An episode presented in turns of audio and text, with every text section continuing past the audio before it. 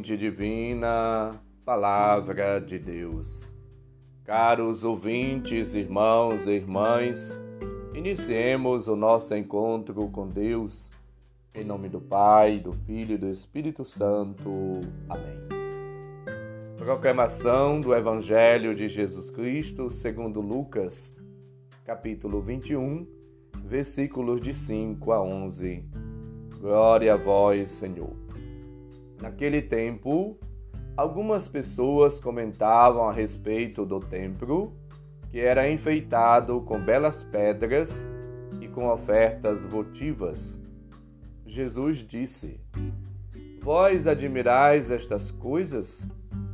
Dias virão em que não, que não ficará pedra sobre pedra. Tudo será destruído. Mas eles perguntaram: Mestre, quando acontecerá isto? E qual vai ser o sinal de que estas coisas estão para acontecer? Jesus respondeu: Cuidado para não ser desenganados, porque muitos virão em meu nome dizendo: Sou eu, e ainda o tempo está próximo. Não sigais essa gente. Quando ouvirdes falar de guerras e revoluções, não fiqueis apavorados. É preciso que estas coisas aconteçam primeiro, mas não será logo o fim. E Jesus continuou: Um povo se levantará contra outro povo, um país atacará outro país. Haverá grandes terremotos, fomes e pestes em muitos lugares acontecerão coisas pavorosas e grandes sinais serão vistos no céu. Palavra da salvação, glória a vós, Senhor. Caros ouvintes, irmãos e irmãs, o fim do mundo, entre aspas, e a vida futura marcam a espiritualidade cristã. É o que Lucas nos indica ao referir mais uma vez um discurso escatológico de Jesus, capítulo 17, versículo de 20 a 37. As perguntas que os ouvintes fazem a Jesus, Mestre, quando acontecerá isso? E qual será o sinal de que essas coisas estão para acontecer? São pistas que nos ajudam na busca, na investigação da mensagem que Cristo transmite a todos e a cada um. O discurso de Jesus é pronunciado diante do templo, com suas belas pedras e com as ofertas votivas. O que dá a entender uma realidade que contrasta entre o presente, que ameaça fechar a religiosidade dos contemporâneos de Jesus e o futuro para onde Jesus deseja orientar a fé dos seus ouvintes. Ao responder, Jesus anuncia o fim do templo de certo modo, de tudo que o simboliza.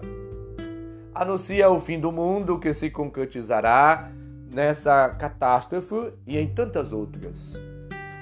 Tudo o que é deste mundo terá certamente fim. Mais tarde ou mais cedo, tudo dissolverá. Tudo tem o seu fim próprio. Por isso é mais importante acolher o dom de Deus, os ensinamentos de Jesus e deixar-nos guiar por Ele, enquanto esperamos, aguardamos a sua vinda. A palavra de Cristo ajuda-nos a buscarmos o discernimento dos acontecimentos, dos fatos e até das atitudes nossas e dos outros. A optar pelos valores que nos são apresentados, propostos pelo próprio Cristo, por Deus. É preciso perceber a presença, a ação de Deus, o reino de Deus entre nós as características do reino de Deus: o amor, a partilha, a solidariedade, a concórdia, a paz, a benevolência, o perdão. São sinais de que Cristo está agindo na vida das pessoas, na vida do mundo. Jesus, portanto, quer que nós aprendamos com a Sua palavra, com os gestos dele, com as atitudes, com os seus ensinamentos. Jesus avisa-nos, tende cuidado para não vos deixardes enganar, versículo 8. De fato, há pessoas que propõem coisas extraordinárias, que propõem a, a chegada iminente, a presença do reino de Deus, que prometem curas, milagres, prodígios extraordinários. Jesus fala: tende cuidado em não vos deixar desenganar, versículo 8.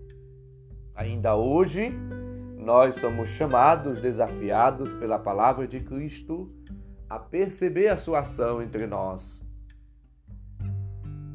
Verifiquemos que o mundo de hoje se agita no imenso esforço de libertação. Libertação de tudo que quanto fere, lesa, destrói a dignidade humana e ameaça a realização das suas mais profundas aspirações. A verdade, a justiça, o amor, a liberdade.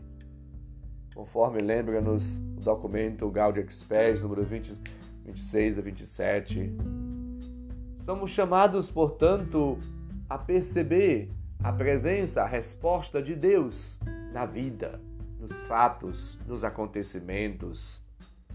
E assim, deixar-nos conduzir por Cristo. Ele é o Rei dos Reis, Ele é o Senhor dos Senhores, Ele conduz a nossa existência. O livro de Deuteronômio, capítulo 10, ele afirma que Deus é o Rei dos Reis e Senhor dos Senhores. O Apocalipse, ele acrescenta, ele é o primogênito de entre os mortos, é o princípio é o príncipe dos reis da terra. 1:5.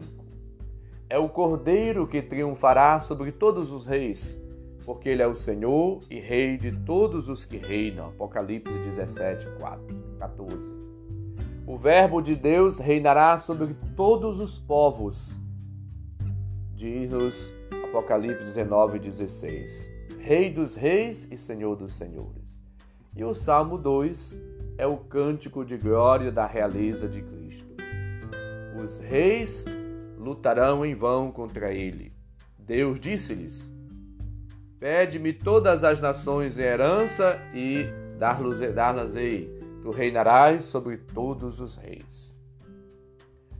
São Paulo aos Colossenses diz: Cristo é o chefe de todo o principado, de toda a potestade.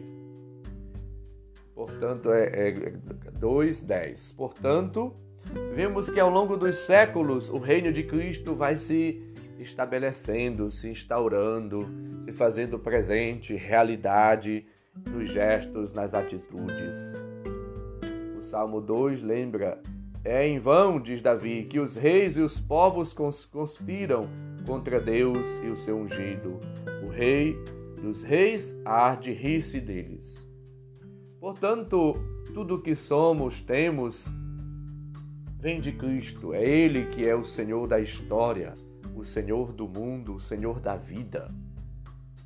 Então, não, em vez de ficar admirados com as coisas que poderão acontecer, os sinais que possamos estar vendo, ou assistindo, ou percebendo, ou tendo notícias, é necessário colocar o nosso coração em Deus, porque Ele mesmo é virá em socorro de cada um de nós.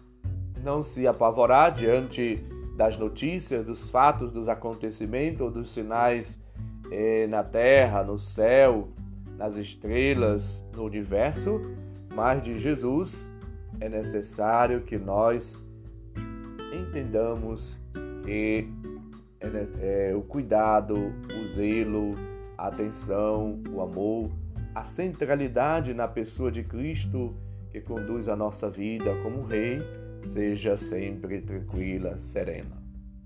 Não vivamos atormentados, mas unidos em Cristo, busquemos viver com serenidade, com tranquilidade a nossa vida e a nossa missão.